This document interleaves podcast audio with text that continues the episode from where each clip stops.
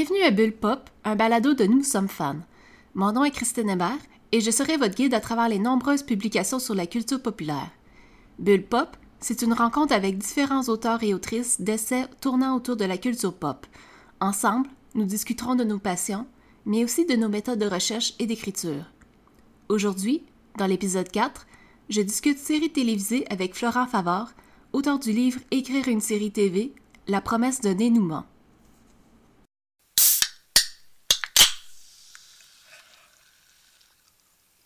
Aujourd'hui, nous recevons euh, euh, Bull Pop Florent Favard, qui est maître de conférences en théorie et pratique du cinéma, de l'audiovisuel et du transmédia à l'Université de Lorraine. Euh, bonjour Florent. Bonjour. Ça va bien? Ça va et vous? Oui, ça va très bien. Pour commencer, tu as rédigé plusieurs ouvrages sur les séries télévisées qui incluent le livre Le récit dans les séries de science-fiction de Star Trek à X-Files. D'où vient ta passion pour les séries télévisées? Oui, tout à fait, tutoyons-nous. Euh, ma passion pour les, pour les séries télévisées me vient, euh, je pense, de, de l'enfance, puisque j'en mangeais euh, à, tous les, à tous les repas, du matin au soir. Et très vite, je me suis intéressé à ces, à ces univers dans lesquels on pouvait, on pouvait s'immerger de manière, euh, de manière hebdomadaire. J'étais vraiment euh, très accroché par le côté rendez-vous et notamment par les séries des, genres de l'imaginaire. Euh, quand j'étais petit, je regardais X-Files, je regardais Stargate. j'étais, fasciné par ces, par ces univers qui finalement sont ceux par lesquels aussi j'ai découvert les genres de l'imaginaire, la science-fiction, la fantasy, avant de me lancer plus tard dans, dans la littérature.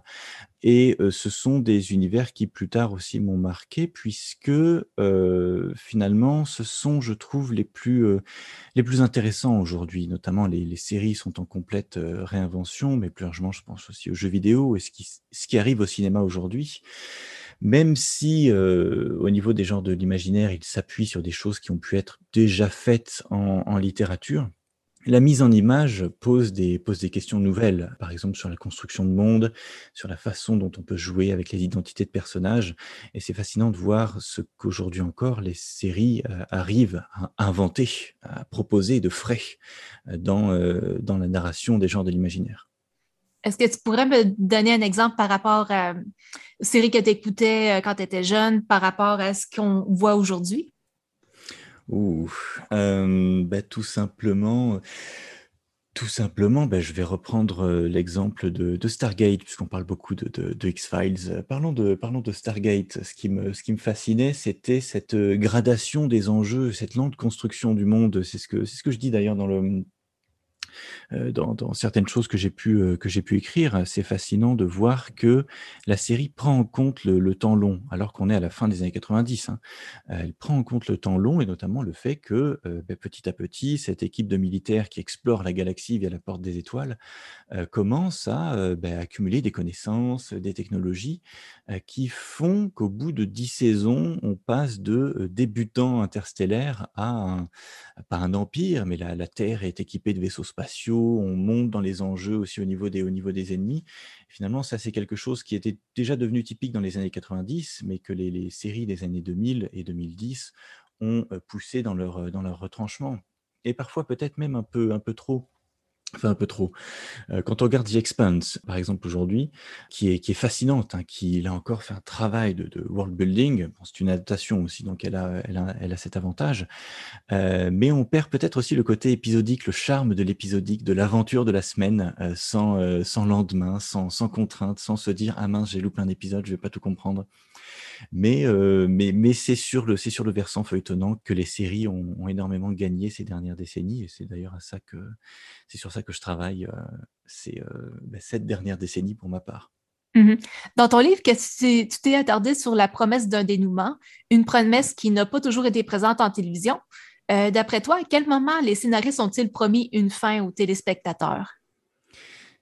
Bien, cette tendance de la promesse d'un dénouement, je l'isole au milieu des années 2000, mais en fait, elle était en train de bouillir petit à petit dès les années 90 et, peut-être même avant, dès l'émergence de ce qu'on appelle la, narration complexe, comme le dit Jason Mittel, c'est-à-dire ce mélange entre ben, l'épisodique, l'épisode indépendant et le feuilletonnant, la construction d'une histoire sur le long terme.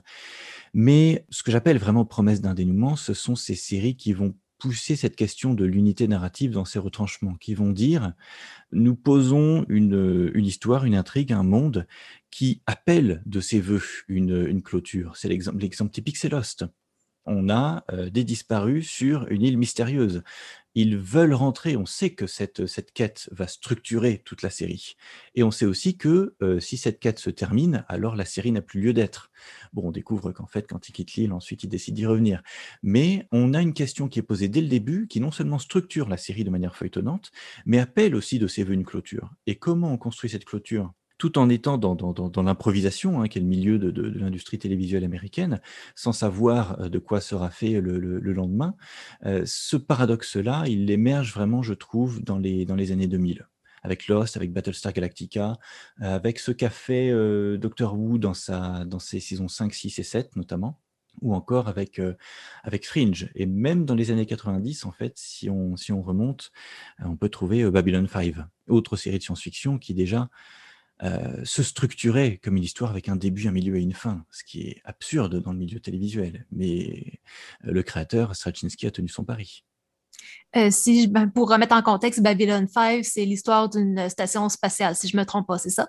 Tout à fait, oui. Une station spatiale diplomatique au milieu de la galaxie. On a une histoire qui s'inspire énormément aussi du, Seigneur des Anneaux, hein, avec le retour de vieilles menaces et des peuples qui doivent s'allier pour lutter contre cet ancien ennemi. Et euh, c'est une série qui est euh, très littéraire dans sa forme, alors même qu'elle n'est pas une adaptation, euh, mais c'est une série qui déjà dans les années 90 se voulait penser du début à la fin. Alors bien sûr, Straczynski n'avait pas écrit le moindre des épisodes avant de se lancer dans la production, mais il avait euh, plus qu'une Bible, c'est-à-dire une note d'intention avec euh, des, bases de, de, world building et de personnages. Il savait où il voulait aller, il savait ce qu'il voulait construire, et il était aussi conscient de ce paradoxe déjà dans les années 90. On sait où on veut aller, mais on sait qu'à un moment, on va devoir improviser. Et comment on improvise tout en sachant où on va? On parle beaucoup de séries américaines, mais l'évolution des séries télévisées, est-ce que c'est la même en France et ailleurs en Europe?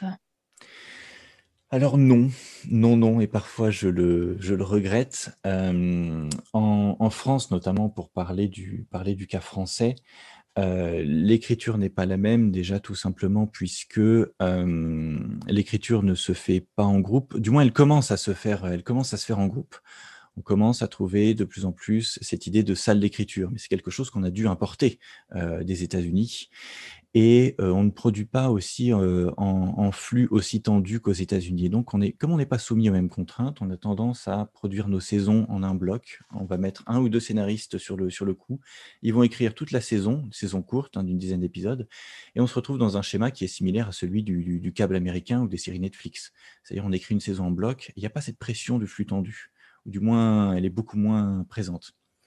Mais on commence à voir émerger des, choses en France et aussi en, Europe qui euh, se, rapprochent un petit peu euh, de, l'évolution des séries américaines avec cette construction, cette prise en compte du temps long en fait. C'est ça finalement la clé, c'est la prise en compte du temps long. C'est accepter euh, que une série n'est pas qu'une suite d'épisodes indépendants, qu'une éternelle suite de remise à zéro. C'est la construction d'un temps long. Et la construction de ce temps long, c'est pas simplement accepter que les personnages vieillissent, c'est aussi se saisir de ce temps long. C'est se dire, on va produire une fiction qui dramatise le, passage du temps. C'est ce que dit déjà, par exemple, Anne Besson lorsqu'elle parle des cycles littéraires. C'est une forme qui euh, met en jeu le passage du temps lui-même. Et ça, c'est une leçon qui, je trouve, n'a pas encore été complètement intégrée dans, la production française, bien qu'on la voit émerger de plus en plus. Est-ce qu'on voit aussi le temps long être tenu compte dans des productions comme Netflix, Disney, toutes les plateformes de streaming? Est-ce qu'il tient compte de ce, on pourrait dire, de ce temps-là? Euh, c'est un des problèmes sur lesquels je travaille actuellement, puisqu'effectivement, si on prend le cas de Netflix, qui est quand même l'espèce de moule autour duquel ou contre lequel se sont positionnés tous les autres services de, de, SVOD, notamment Amazon et Disney+, le but de Netflix, c'est de faire du contenu. C'est de produire des saisons courtes et d'abord d'imiter le schéma du câble américain, des saisons très courtes, produites en bloc, et qui d'ailleurs sont diffusées en bloc, mais euh, derrière cette idée de contenu, il y a aussi l'idée que bon, si la série ne dure que deux ou trois saisons, c'est pas grave, on l'annule et on passe à autre chose. L'important, c'est de produire du contenu. C'est pas de fidéliser un public sur une série en particulier. Et ce qui fait qu'effectivement, toute cette conception du, temps long, que j'explore pas mal d'ailleurs dans, mon dernier ouvrage, elle explose un petit peu avec Netflix et je pense avec les autres services de, de SVOD, puisque l'idée n'est plus de produire des mastodontes qui vont durer 15 saisons. On n'est pas sur la CW avec Supernatural ou euh, sur ABC avec Grey's Anatomy. On n'est pas du tout dans cette logique et on n'est pas du coup dans cette dramatisation du temps long. Et bizarrement, ce sont c'est euh, c'est une des choses qui me fascine. On est parfois dans des séries qui peuvent paraître longues, parce que justement, elle ne se structure plus sur le long terme avec une structure en fait en poupée russe. Les scènes qui fabriquent des actes, qui fabriquent des épisodes, qui fabriquent des saisons, qui fabriquent des séries. non, là, on a plutôt cette espèce de bloc, plus ou moins informe suivant les, les scénaristes, avec un ensemble de scènes et de vagues chapitres que seraient les épisodes et qui sont censés former un bloc que serait la saison. Et du coup, on casse complètement cette progression régulière, linéaire du, du, temps. Et pour le moment, je pense que Netflix et les, les, les services qui lui ressemblent n'ont pas encore trouvé une nouvelle façon de dramatiser ce temps qui est mis en jeu dans ces séries plus courtes, diffusées plus ou moins en bloc, euh, des, des services de SVOD. On va se concentrer sur l'écriture d'une série télévisée. Euh, dans ton ouvrage, tu expliques que le pilote est le pôle magnétique, la direction dans laquelle doit se diriger une série. Mais au fil du temps, la série doit trouver son, qu'on appelle son vrai nord. Est-ce que tu as des exemples de séries qui ont pris peu de temps à trouver leur vrai nord ou des séries qui ont pris un peu plus de temps? Euh, dans, le, dans le livre, je pense que je donne notamment l'exemple de, Fringe, qui met presque une saison à mettre, euh, à mettre sa véritable intrigue en place, c'est-à-dire celle de, du, combat entre deux univers parallèles on sent que Fringe y va vraiment par, par petits bouts. Elle commence comme une espèce de reboot de, X-Files. Au lieu des petits hommes verts, ce sont des expériences scientifiques étranges. Et petit à petit, elle met, elle met en place les choses de manière aussi sensible. On le voit dans Person of Interest. Et peut-être qu'on le voit dans toutes ces séries. Euh, ces séries, en fait, dont l'on dit, elle est super cool, cette série, mais il faut passer la première saison. et ça, c'est typique d'une série qui met du temps à trouver son vrai nord. Et quand j'essaie de conseiller Person of Interest, qui est pour moi une des, plus belle série de science-fiction des années 2000-2010, euh, qui en plus a été diffusée sur CBS. On s'attend pas à trouver ça sur CBS. Euh, mais c'est une série qui met, si je peux me permettre de parler scientifiquement, qui met des plombes à se mettre en place et à avouer qu'elle est une série de science-fiction. Ça commence comme une, série d'actions, on ne sait pas trop où on va. Ça, c'est le, le nord magnétique, hein, c'est la base. une intelligence artificielle qui fournit à chaque épisode le, le, numéro de sécurité sociale d'une vie à sauver. Et c'est tout. Et ça n'est que dans sa deuxième saison que l'intelligence artificielle elle-même est vraiment problématisée. Et une fois que la série comprend que ça c'est son vrai nord, elle fonce droit dedans. Et c'est magnifique de voir la série se transformer d'une saison à une autre et devenir beaucoup plus que ce qu'elle paraissait être au départ. Et c'est terrible parce que parfois il y a des gens qui, lâchent une série euh, qui demande du temps. Et on peut les comprendre. Euh, les séries, c'est tellement chronophage, on n'a pas forcément de, une saison, deux saisons à consacrer une série. Mais c'est là qu'on sent que il y a des séries qui mettent parfois énormément de temps à trouver ce dont elles veulent vraiment parler. Et ça, ça joue à la fois dans, ça se joue à la fois dans la salle de scénariste. Euh, il faut s'accorder, il faut trouver le, le, véritable cœur de la série. Ça se joue aussi parfois au niveau des, des acteurs-actrices. Ça joue au niveau du, rythme de production. Ça joue au niveau d'un nombre énorme de, variables dans ton livre, tu parles des milieux des séries qui occupent une grande partie de ton livre, euh, mais que c'est en milieu de série que les scénaristes vont susciter l'intérêt des, euh, téléspectateurs que tu appelles interprètes, en ajoutant de nouvelles questions, de nouvelles intrigues euh, ou en faisant des sauts dans le temps. à ton avis, quelles sont les stratégies les plus efficaces pour garder l'attention des interprètes? C'est une, euh, c'est une très bonne question. Oui, c'est vrai que déjà, j'ai tendance à parler d'interprète parce que je me focalisais dans une dimension narratologique, celle de l'étude du récit, sur, plus que sur les spectateurs et spectatrices, sur des personnes face à un récit qui vont chercher à le comprendre et comment elles le comprennent. Puisque il est là, finalement, me semble-t-il, le, problème numéro un, qui est celui des, producteurs et des chaînes, euh, c'est comment euh, rendre la série suffisamment engageante sans qu'elle paraisse confuse. Et notamment, ben, c'est là que se pose le problème du feuilletonnant, qui se pose toujours aujourd'hui. C'est incroyable de voir après 20, 30 ans de, séries feuilletonnantes, on sait que ça marche, que ça peut marcher parfois auprès d'une grande de marge du, public, mais les producteurs sont toujours extrêmement frileux. Ils ont peur que euh, si on ne peut pas prendre la série en route, alors on risque de ne pas euh, renouveler le, le, le, le pool de, de, de, spectateurs et spectatrices. Et on risque juste de voir le public s'éroder au fur et à mesure, ce qui est finalement presque naturel dans une, dans une série. À part NCIS, qui euh, bizarrement continue de faire des, des chiffres d'audience démesurés. c'est presque une anomalie. Mais cette question-là, elle est, elle est principale. C'est celle de, de la compréhension. Et c'est vrai que les séries épisodiques, celle aux épisodes indépendants était forcément plus facile à prendre en main, puisqu'on rentre dedans une fois qu'on a saisi les éléments de la formule répétitive, et je dis pas répétitive dans un sens péjoratif, hein. une fois qu'on a compris comment elle fonctionne, comment elle fonctionne sur cet équilibre de répétition et variation, tout va bien, on rentre dedans et c'est bon. Une série comme Lost, on peut pas rentrer dedans à la saison 4. Mettons euh, une série comme euh, Buffy contre les vampires, ça, ça doit être plus facile à se rattraper. C'est plus facile, c'est plus facile à rattraper, c'est plus facile à, prendre en cours. Euh, mais c'était déjà une série qui petit à petit prenait en compte son temps long et qui, je pense, dans ces dernières, dans ces dernières saisons, pouvait mettre un peu à l'écart un public qui aurait voulu la découvrir en cours de route. et cette question, cette question, elle est, elle est toujours là aujourd'hui. et elle se pose même bizarrement euh, sur les services de SVOD, même si eux ont tendance à diffuser leurs séries en bloc et ont fait du binge-watching, du, marathonnage de séries, euh, le mode de lecture favorisé par l'interface, elle aussi, on sent que le, on sent que le, problème se pose, on sent des questions de est-ce qu'on doit faire de toutes les saisons une suite ininterrompue extrêmement feuilletonnante? Quand on regarde Sabrina, par exemple, la nouvelle version de Sabrina, qui me paraissait quand même, il y avait cette espèce de, de, presque de blob d'ailleurs à l'échelle de toute la série. On ne sait pas trop où on va, les saisons s'arrêtent un peu au milieu, euh, et d'autres séries qui essaient de se, se réinventer saison après saison pour former quand même des blocs dans lesquels on peut rentrer facilement. Et ça, c'est aussi une question de temps de diffusion. Si je prends un exemple personnel, The Expense, euh, je n'ai pas continué parce que tout simplement, à chaque fois que je veux regarder une nouvelle saison, il faut que je revienne au début, que je me refasse toute la série pour comprendre les tenants et les aboutissants de cette série au monde fictionnel quand même extrêmement complexe. Et à un moment, ça devient, ça devient une limite. Et cette limite-là, elle est toujours présente aujourd'hui. Mais je pense aussi Game of Thrones m'a amené, il y a avec tant de personnages, c'est dur de se, de se, je dirais, réintroduire dans l'univers. Hein. Oui, c'est extrêmement dur. Euh, cette difficulté, je, l'ai vécu aussi en tant que, membre du public, euh, sachant que Game of Thrones avait quand même une tendance à renouveler pas mal son casting, hein, avec tous les gens qui meurent et euh, les nouveaux qui apparaissent, ce qui fait qu'il y a presque un côté qui est celui du, du soap opéra. C'est ce renouvellement constant, cyclique, qui permet de prendre quelque chose de très feuilletonnant en cours de route, parce que c'est quelque chose de très feuilletonnant, mais qui se renouvelle constamment comme euh, Plus belle la vie en France. Euh, je ne sais pas si tu connais des feuilletons, euh, feuilletons français. Bah, j'en ai entendu parler de celui-là. Plus belle la vie, on n'a on pas besoin de le, le, le, rattraper, mais parce que c'est la forme du soap opéra qu'on peut vraiment prendre en cours de route. Et passer deux, trois épisodes, on a compris qui sont les principaux protagonistes et c'est bon, on peut y aller, on peut continuer.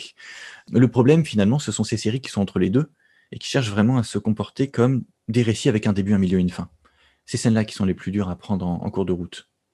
Puis des fois, ben, là, je pourrais revenir aux stratégies, quand on disait des nouveaux, euh, nouvelles questions, des nouvelles intrigues. Il y en a qui vont étirer le plus possible la résolution d'une intrigue. Euh, je pense à la mère dans How I Met Your Murder.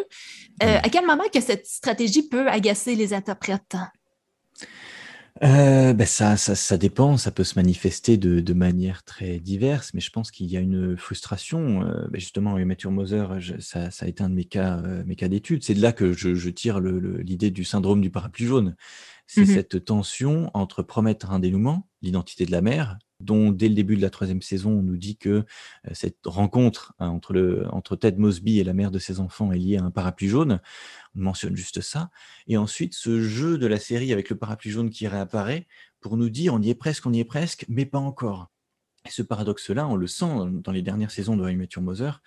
On sent que déjà le texte lui-même est en conflit avec lui-même c'est intriguant à voir au niveau, au niveau esthétique, au niveau formel. Et bien sûr, les fans, euh, les, fans attendaient un moment une conclusion. Et dans la tête des fans, il y a un conflit aussi. Une fois, euh, quand je faisais une communication sur Fringe, une personne m'a posé la question, mais pourquoi les fans de série voudraient voir leur série se terminer? Et effectivement, il y a ce plaisir de la série qui revient euh, à chaque fois ce plaisir qu'on n'a pas envie de voir s'arrêter, mais dans le même temps, quand on nous promet un dénouement, quand on a envie aussi d'un happy pour les, personnages, on a envie qu'à un moment leur parcours fasse sens. Dans la tête des fans aussi, il ce, il y a cette contradiction peut-être qui peut se manifester.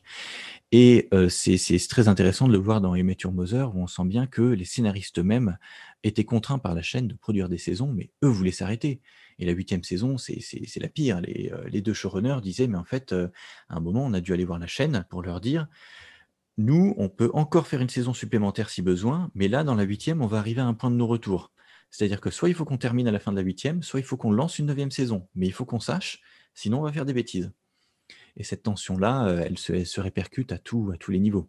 Euh, tu as parlé de saut de requin, l'expression jumping the shark dans ton livre. Est-ce que c'est facile de déterminer ce genre d'événement quand on analyse une série télévisée? Mmh, c'est très dur, c'est très très dur parce que ça peut être très subjectif. Sachant que euh, il y a des indices dans la réception qui permettent, euh, à défaut de dire voilà le jump the shark, euh, au moins de dire il semble que le public ait perçu tel ou tel moment comme un jump the shark. mais là encore, c'est un processus assez complexe. Quand on prend l'exemple de Lost, un épisode de Jump the Shark, identifié comme tel par les fans, c'est un épisode de la saison 3 qui concerne euh, les tatouages de Jack. C'est-à-dire que bon, l'intrigue dans le présent de l'île n'est pas super intéressante. Hein. les personnages sont enfermés dans des, cages. Et dans les flashbacks, ben, les flashbacks servent uniquement à expliquer les tatouages de, l'acteur Matthew Fox. Et les fans ont détesté cet épisode. on dit vraiment là, on a atteint le point de non-retour. Ça, ça tourne en rond. Et les scénaristes est-ce qu'ils l'ont perçu à cet instant T ou est-ce que plus tard ils en ont fait une histoire? C'est pas sûr, mais quand on les écoute dans les interviews ensuite, eux-mêmes se sont emparés de cet épisode en disant ben voilà, euh, on sait que ça a été le point de non-retour. C'est le moment où on a dit à ABC ben voilà, vous voyez, si vous ne nous donnez pas une date de fin, voilà le genre d'épisode qu'on va faire. Et eux-mêmes se sont emparés de ça. Mais est-ce que ils avaient perçu à l'instant T que ils étaient en train de tourner en rond en écrivant cet épisode? Peut-être pas. Tout ça, c'est aussi une histoire de hum, euh, finalement, on se, passe le mot et on construit une histoire autour d'un élément en particulier. Souvent, le Jump the Shark, c'est un phénomène beaucoup plus diffus, beaucoup plus subtil.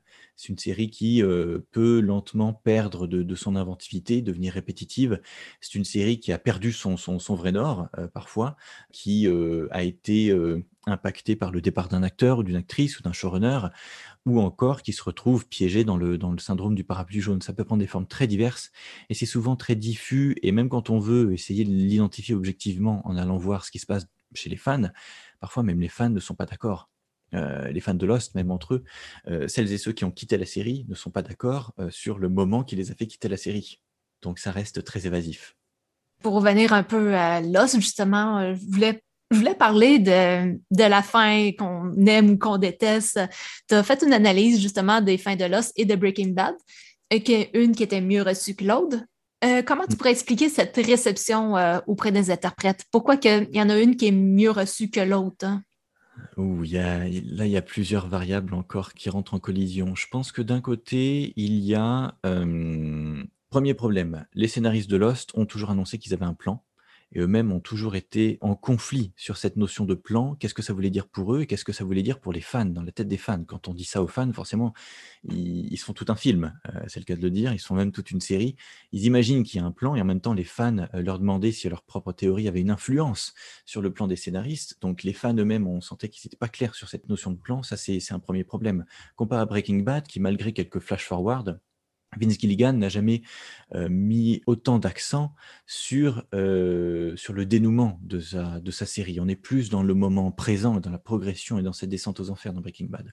Deuxième euh, aspect, on est face aussi à des séries qui sont de genres différents et qui peuvent appeler des lectures différentes parce que euh, ben là, il y a presque quelque chose qui tient de la légitimité culturelle. On a d'un côté une série SF qui euh, va attirer peut-être, là je vais dire très grossièrement parce que c'est pas vrai, mais on va penser qu'elle attire un public geek très porté sur euh, les questions de cohérence du monde fictionnel, là où Breaking Bad, série avec énormément de, références au western, une construction très autoriste, très centrée sur la psychologie des personnages, diffusée sur une chaîne du câble plus ou moins premium, qui s'affirme comme série d'auteurs, je mets d'énormes guillemets autour de cette notion qui euh, me, euh, me, laisse perplexe, euh, ben forcément on va pas l'évaluer selon les, selon les mêmes critères.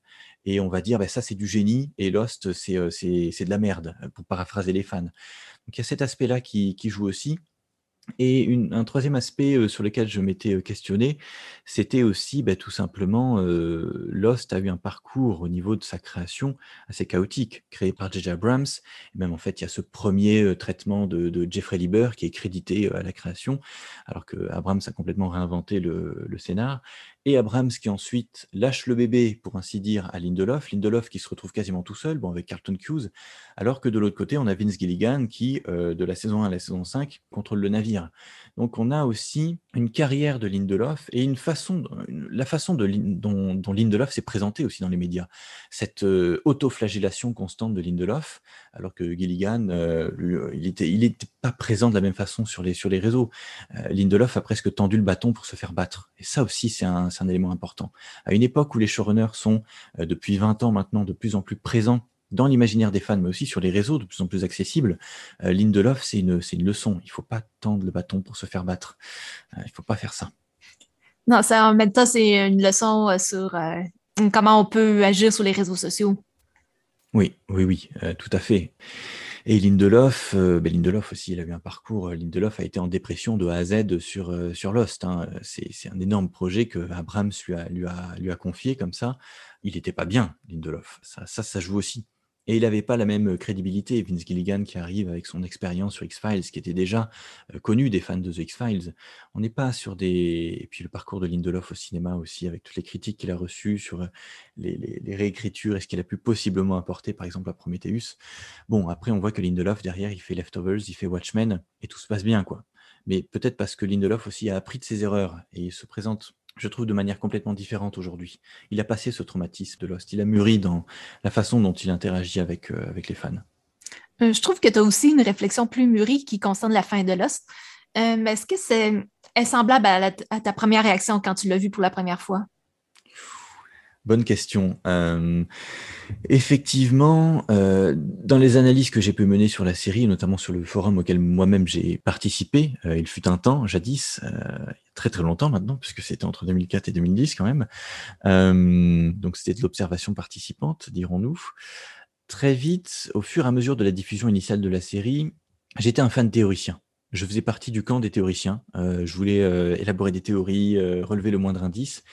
Et puis, à un moment, j'ai compris qu'il fallait que je passe dans l'autre camp, celui des fans qui ont d'abord une approche, on va dire émotionnelle hein, de la mais pour le dire très grossièrement, parce que c'est plus complexe, mais on voit d'un côté une vague intellectuelle nerd et de l'autre côté une vague émotionnelle mélodramatique.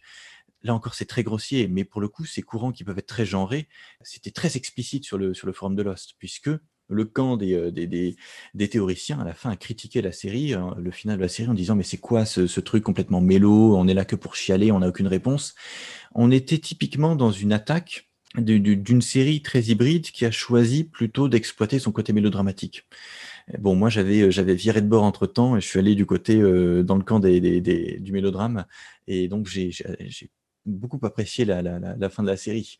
Euh, mais c'est après aussi en regardant de loin cette expérience sur le, forum, en menant des analyses de, réception, que je me suis rendu compte, notamment au cours de ma thèse, de cette, cette scission qui existe sur Lost et qui, par exemple, n'existe pas sur Fringe, qui est diffusé carrément, quasiment à la même époque, qui tient de la même vague, euh, qui est aussi un produit Abrams, mais qui n'est pas du tout reçu de la même façon. Là, on a les, théoriciens euh, et les fans de, d'émotions qui sont main dans la main et qui sont même en fait les mêmes personnes. C'est fascinant à voir. Fringe n'a pas du tout suscité les mêmes réponses.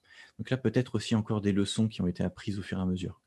tu parlais de ta thèse, justement. Ben, ton livre, c'est l'adaptation de ta thèse de doctorat.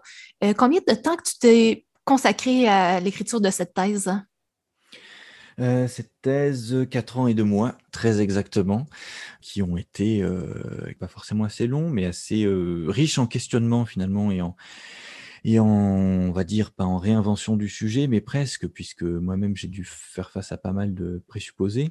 Et quand je suis revenu pour finalement publier le bouquin, qui est le troisième ouvrage, qui est l'adaptation de la partie centrale de la thèse, de la partie qui concerne les concepts et la façon vraiment dont on décrit une, une série sur le long terme, ben là encore, ces quatre ans supplémentaires m'ont offert énormément de recul. C'est-à-dire que j'ai tout mis à jour, j'ai tout restructuré, j'ai tout repensé même. C'est-à-dire qu'il y, a des choses dans la thèse. Aujourd'hui, je me relis et je me dis, non, euh, on pourrait, euh, avec le recul, Et en voyant où sont aujourd'hui arrivées les, séries, euh, il y a moyen d'aller plus loin. Et c'est ce que j'essaie de faire dans ce, dans ce troisième ouvrage. De prendre aussi du recul par rapport un texte de thèse qui, en plus d'être très long et d'être un texte de thèse, hein, qui a tous les avantages et les, défauts d'un texte de thèse, c'est de, prendre du recul par rapport à mon positionnement en tant que chercheur par rapport aux séries peut-être plus de recul, mais aussi dans le même temps avoir beaucoup plus de maîtrise sur la, dimension fatalement subjective de l'analyse d'œuvres d'art et notamment de, de, séries ou d'autres œuvres immersives. Forcément, on ne peut pas être à 100% objectif. Mmh. cette question, elle se pose aussi dans le cadre d'une pratique, aussi d'une, d'un point de vue sur le récit qui est aussi tiré d'expériences personnelles. Et ça, euh, j'ai pu, le, pu le faire mûrir, mmh. j'ose espérer. Donc, tu dis que c'est comme ton troisième ouvrage qui est tiré de ta thèse. Tes deux premiers, c'est porté sur quoi exactement? Les deux premiers, alors il y a le, tout premier, c'était euh, un petit ouvrage de vulgarisation tout simplement sur, euh, sur les séries, euh, les séries télévisées, c'est le petit ouvrage rouge dans la collection L'Opportune, aux presses Blaise Pascal, qui vise alors là à présenter le, on va dire la, recherche sur les séries aux gens qui ne seraient pas du tout sériphiles. Donc c'est vraiment en 64, 64 pages de la vulgarisation, euh, narration, esthétique, production, histoire des séries télé, tout ça expliqué de manière très simple. Le récit dans les séries de science-fiction, c'est un ouvrage toujours très généraliste, mais euh, qui se veut un peu plus pointu et qui finalement est un petit peu le L'ombre de ma thèse, ce sont des choses que j'ai pu rapidement évoquer dans la thèse, qui sont développées en creux et que finalement là j'ai pu expliciter, c'est-à-dire tout l'apport, des des séries de science-fiction à l'évolution des séries en général. Puisqu'on a tendance à se centrer sur, les séries d'auteurs qui sont souvent de genre, genre fictionnel, on va dire empirique, des genres très réalistes. Et avant ça, on va aller chercher du coup d'autres séries réalistes. On va dire ah, voilà, voilà les premiers indices de, l'évolution des séries. Tout vient de là. En fait, les séries de science-fiction et des genres de l'imaginaire ont aussi beaucoup participé à l'évolution de la narration sérielle. Et c'est ce que je voulais montrer dans, ce, dans cet ouvrage-là, qui est finalement presque une espèce de, gigantesque. c'est à la fois l'ombre de, cette, de, mon travail de thèse, c'est aussi une espèce de gigantesque coda, et en même temps, c'est déjà un prolongement. Et après, du coup, le troisième ouvrage a pu être un retour sur le, cœur théorique et ce que quatre ans de recherche ont apporté à, euh, ces, concepts. Et qu'est-ce que ces années de recherche t'ont apporté comme découverte?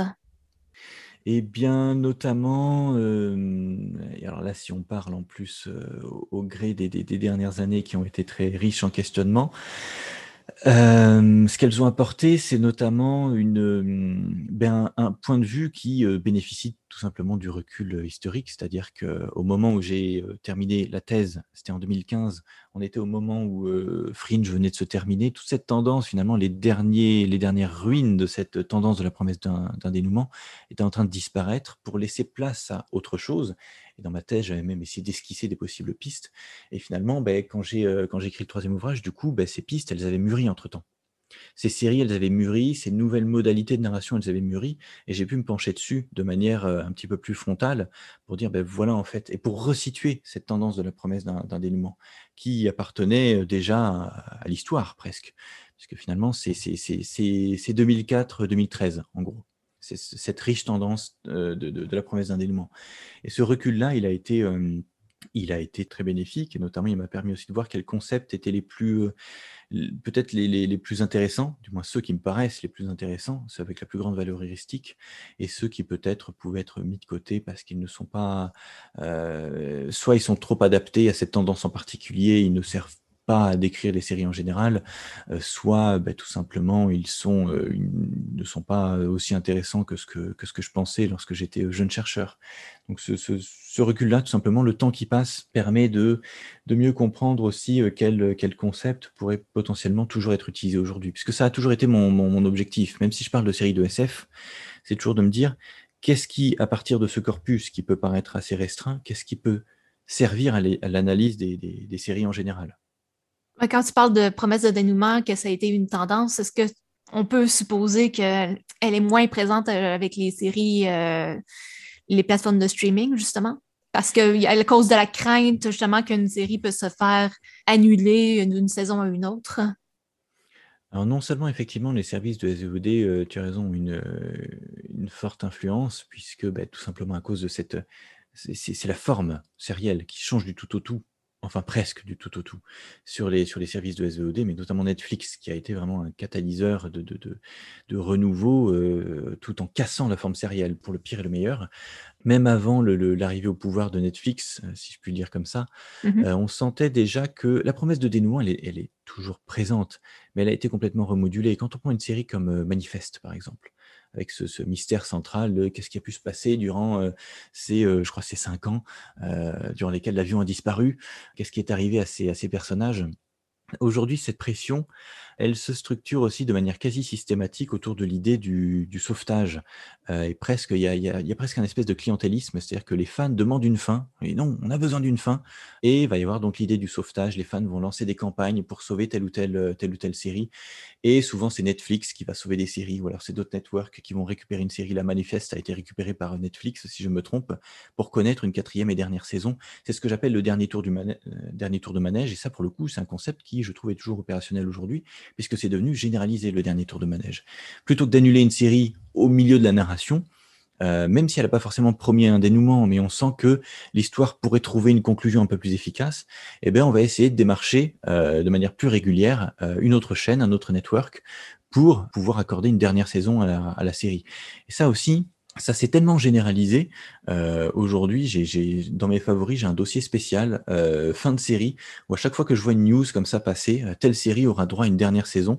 C'est finalement c'est une annulation, mais un an à l'avance qui, est, qui est prévu comme ça et c'est devenu c'est, devenu un nouveau un nouveau modèle de, de, de, l'industrie. Ça, c'est l'influence de la promesse d'un dénouement parce que c'était atypique et difficile à mettre en place à l'époque de, de Lost et compagnie, mais dans les années 2010, c'est devenu généralisé. C'est presque une attente.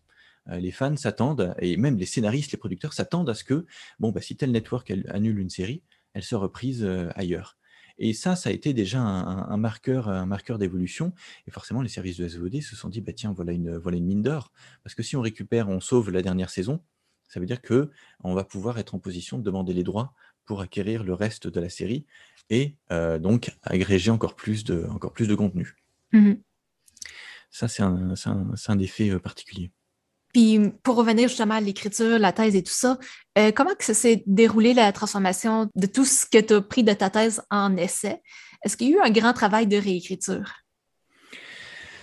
Euh, oui et non, et oui et non. Enfin, c'est compliqué. Euh, c'est-à-dire que ma thèse à la base était divisée en trois parties celles et ceux qui ont envie de se lire les, 700 et quelques pages.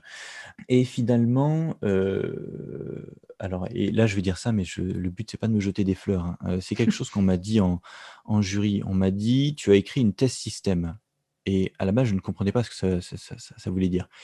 Et après, je l'ai compris. J'ai écrit le genre de thèse qui, plutôt que d'être un espèce de gigantesque bloc qui ne peut pas être disséqué, euh, c'est plutôt une thèse qui papillonne beaucoup, qui, pour euh, monter son argumentation, doit aller chercher tel élément-là, tel élément-là, euh, doit faire tel interlude, doit faire tel détour. Et finalement, de ces détours, j'ai pu déjà tirer des articles, refondre certaines choses, les mettre à jour, les appliquer à d'autres séries et produire des articles. Et finalement, j'ai commencé de manière très naturelle, euh, au fur, de, et à mesure de mes années post-thèse, à phagocyter un peu certains éléments de ma thèse, notamment dans les premières et troisième parties, qui étaient celles qui opéraient le plus de détours. Par contre, la deuxième partie, la partie centrale, celle où, euh, bah, du début à la fin d'une série, j'essaie d'amener des concepts qui permettent d'analyser la narration, euh, celle-ci, c'était vraiment le, c'était le cœur du projet. Euh, donc euh, celle-ci, quand j'en parlais, quand je l'évoquais dans d'autres articles, c'était toujours de manière euh, complète. Je me suis dit, ben, quand les éditions sériales m'ont proposé d'adapter la, thèse, j'aurais dit, ben voilà, en fait, j'ai déjà phagocyté ça et ça. Par contre, ça, c'est la partie centrale, et ça, on pourrait carrément l'extraire et en, faire vraiment le, le, cœur du troisième ouvrage et le mettre à jour et revoir complètement les concepts et remettre à jour les exemples et produire un, quelque chose qui euh, ben, finalement soit encore plus cohérent que ce qui euh, figurait dans la thèse euh, jadis. Donc ça, ça a été le, ça a été le projet. Finalement, ça a été assez, euh, assez simple. Bien sûr, il y a eu énormément de, de, de, de, réécriture, de, très critique hein, envers soi-même. Hein. Quand on reprend un texte vieux de, de 4 ans, on bazarde tout, on dit non, ça, on, balance, on va carrément tout réécrire. Il y en a d'autres qui ont été, euh, il y en a d'autres qui ont été remaniés. Il y a eu beaucoup d'ajouts et, euh, et c'est un travail qui m'a permis aussi de prendre beaucoup de recul sur sur mon parcours de chercheur de manière générale. C'est un travail très sain de publier sa thèse, parce que ça, ça, rend humble. Hein. on se dit, bon, ah oui, quand même, ça fait quatre ans que j'ai écrit ça, oula, ça, ça a un peu vieilli tout ça, faut mettre à jour. Est-ce que c'est la maison d'édition des presses universitaires François Rabelais qui t'avait approché? Euh, ben, oui, plus ou moins. C'est-à-dire qu'on m'avait dit, on m'avait dit de les démarcher parce que justement, la collection Serial, ils sont très intéressés à l'idée de publier ce genre de choses. Euh, ils avaient aussi publié un autre de mes collègues, Vladimir Lifshutz, sur euh, la, fin des séries. Lui se centre spécifiquement sur les épisodes pilotes et les épisodes de fin, et euh, la, construction de la formule et euh, la déconstruction de la formule. Et ce qui fait que ben, je leur ai proposé le projet, et ça, leur, ça, les a, ça les a intéressés, et je les en remercie énormément, puisque ben, aujourd'hui, voilà, le, projet est ici en il est, le livre est là en version un peu plus digest, puisque c'est pas juste une, je dis c'est une adaptation de la thèse, mais c'est une, une, complète refonte d'une partie fondamentale qui fait que ça me permet aussi moins de mieux de mieux catégoriser tous ces, tous ces détours que j'ai toujours, toujours en tête, puisque ben, forcément, j'imagine que tu vois l'idée, la vie de, de, chercheurs, de chercheuses, on papillonne beaucoup, on a plein de concepts qui, qui émergent, on essaie de les, les faire tenir. Et ce troisième ouvrage, c'est un peu le.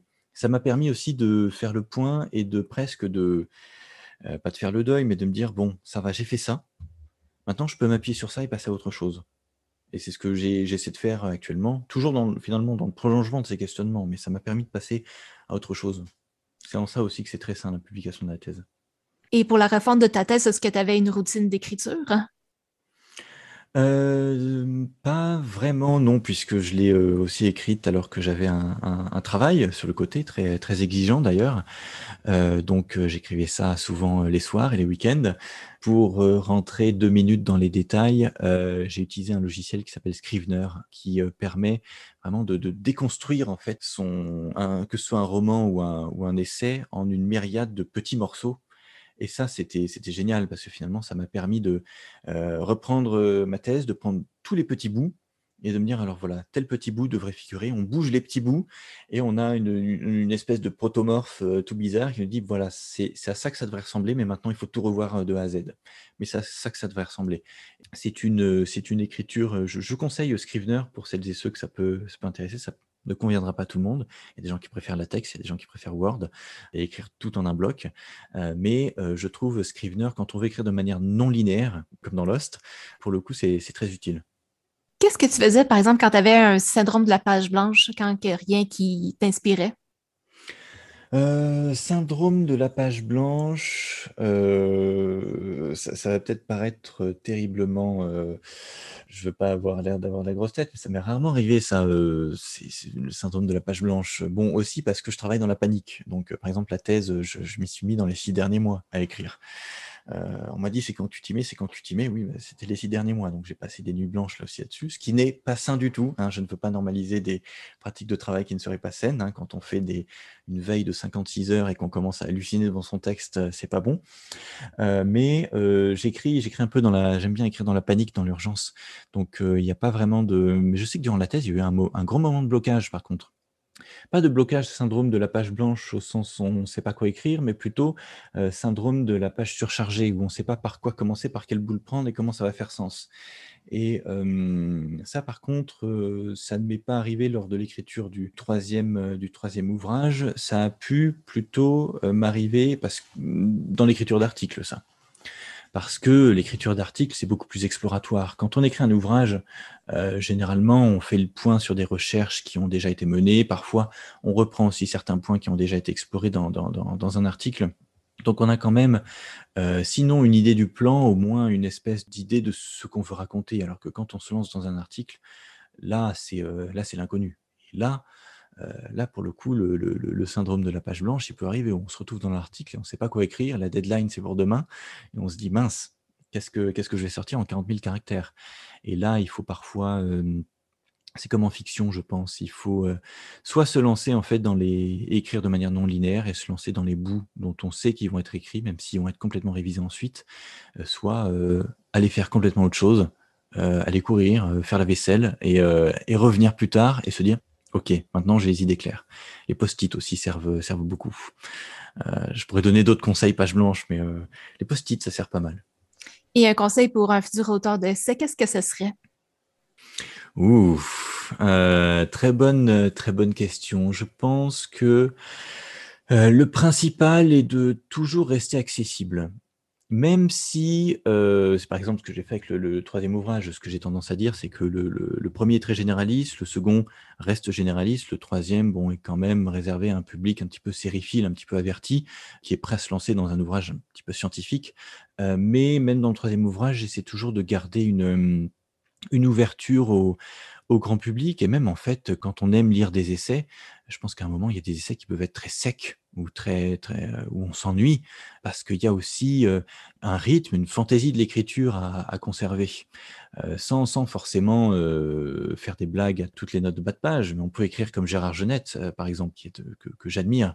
Genette qui écrivait dans les années 70, 80 qui déjà fait des blagues, bon, des blagues de, de, de, de littéraire, de narratologue, mais c'est une écriture qui se veut décontractée, décomplexée.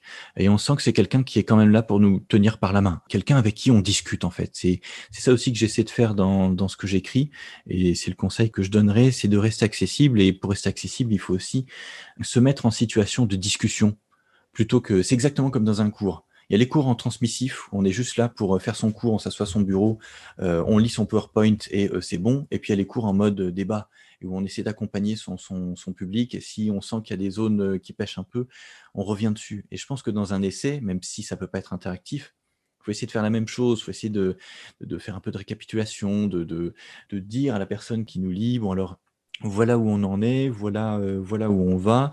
Euh, bon, là, on va passer un passage un petit peu, un petit peu complexe, mais ça va nous servir à faire, euh, à faire ça ensuite. c'est une écriture qui, je pense, garde toujours en tête une volonté de vulgarisation. Le, le, mot est parfois perçu comme péjoratif, même si on n'écrit pas stricto sensu de la vulgarisation. Je pense qu'il faut toujours garder cette, cette idée en tête. Euh, tu me parlais en début d'entrevue que tu avais un projet sur lequel tu planchais. Qu'est-ce que c'est exactement?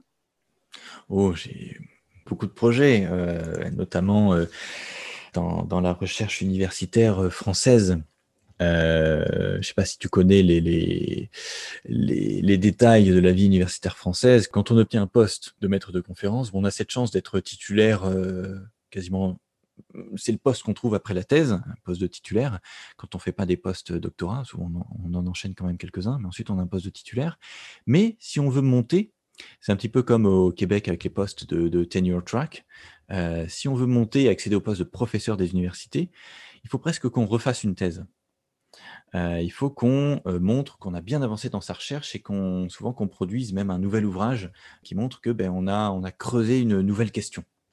Et ça, ça fait partie des projets sur lesquels je travaille, qui sont plus ou moins, secrets, hein, mais les articles que je propose en ce moment se basent sur quelque chose qui était à peine perceptible peut-être même dans le troisième ouvrage, c'est un focus sur la structure des mondes fictionnels et mmh. le, comment on construit un monde fictionnel sur le long terme. Le troisième ouvrage, c'était presque comment on construit une série sur le long terme. Ce qui m'intéresse maintenant, c'est d'aller vraiment à l'intérieur du monde fictionnel, ce, truc qui n'existe que dans la tête des scénaristes et qu'on reconstruit, nous, le public. Et comment on structure des mondes fictionnels conçus pour durer. Est-ce qu'il y a une différence avec les mondes fictionnels des fictions courtes? Et j'ai un autre projet ça aussi, il y a un article qui devrait bientôt sortir. Ça, c'est complètement différent. Et en même temps, c'est la même chose, euh, qui porte justement sur les séries, notamment les séries Netflix, et sur leur, euh, leur narration. On a tendance à dire les séries Netflix, elles sont un peu molles, notamment au milieu. On parle du ventre mou des séries Netflix. À quoi c'est dû? Et euh, là, je suis dans une optique un petit peu plus structurale. C'est-à-dire, je m'intéresse vraiment à la, structure de ces séries. Et est-ce qu'il n'y aurait pas des choses à isoler? Des choses qui seraient fondamentalement différentes des séries network et même des séries du câble, et qui permettraient enfin de poser des mots, ça, ça a toujours été mon obsession, de poser des mots sur des, sensations qu'on a, mais on n'a pas encore peut-être les concepts pour les définir. Qu'est-ce qu'il y a derrière cette sensation de, de, ventre mou des séries Netflix, par exemple, qui est souvent dénoncée par la critique? Un petit dernier commentaire avant de clore l'entrevue. Que puis-je dire? Que puis-je dire? Sinon euh, sinon que euh, je ne puis que conseiller celles et ceux que la question de l'étude des séries euh, intéresse à, lire, à lire en français. Je parle notamment aux Québécois et Québécoises, hein, cette question de la langue française et, et la langue anglaise. bien heureusement, il y a des choses aujourd'hui qui s'écrivent de plus en plus en français. Ça fait du bien parce que il y a dix ans, quand j'ai imaginé ce qu'allait devenir mon, projet de thèse, c'était pas du tout le cas. On avait quelques personnes euh, qui, écrivaient sur les séries. On avait François Jost, on avait Jean-Pierre Eskenazi, euh, du côté critique, on avait Alain Carazé, euh, mais, mais, mais, mais, ça peinait encore. On était vraiment, pour le dire scientifiquement, on était à la ramasse hein, par rapport aux, États-Unis, au monde anglo-saxon. Là, je trouve qu'on s'est quand même bien rattrapé. Par exemple, je fais partie d'un d'un groupe qui est peut-être un des groupes les plus dynamiques en France sur l'étude des séries télévisées, qui s'appelle Guest, et qui, euh, le groupe universitaire d'études sur les séries télévisées, qui, euh, qui réunit énormément de spécialistes qui viennent de cinéma, qui viennent de littérature, qui viennent de civilisation anglo-saxonne, qui ont pour point commun d'étudier les séries et qui euh, font partie de celles et ceux qui produisent énormément, que ce soit des articles, bien par exemple la, la, revue qui s'appelle TV Series, ou aussi des, des, ouvrages. Je pense à Claire Cornillon, je pense à Sarah Tuel, je pense à Vladimir Lifshutz et, euh, et, d'innombrables collègues, je ne pourrais pas nommer, euh, tout le monde, qui, euh, qui produisent aujourd'hui et qui ne produisent pas seulement des monographies sur telle ou telle série, mais qui font vraiment avancer, et là encore dans une perspective d'ouverture vers, euh, vers le grand public, euh, la, recherche sur ces objets en constante transformation que sont les séries télévisées. Donc il y a, il y a beaucoup à lire, il y en a dans la bibliographie de, de mon ouvrage, il y en a sur euh, le réseau Guest, sur la revue TV Series, il y a de quoi lire aujourd'hui en français, c'est ce que je peux conseiller à, notamment aux, étudiants et étudiantes en, en licence, en master, en doctorat. Mhm. Je trouve ça curieux que tu parles de Claire Cornillon parce que ça va être ma prochaine invitée. Je m'en doutais en voyant les, euh, en voyant les, les, les, publications et euh, euh, je pense qu'elle aura aussi des choses très intéressantes à, raconter. ça a été un plaisir de te recevoir, Florent. Ben, je te remercie pour cette entrevue. Mais de même, merci beaucoup.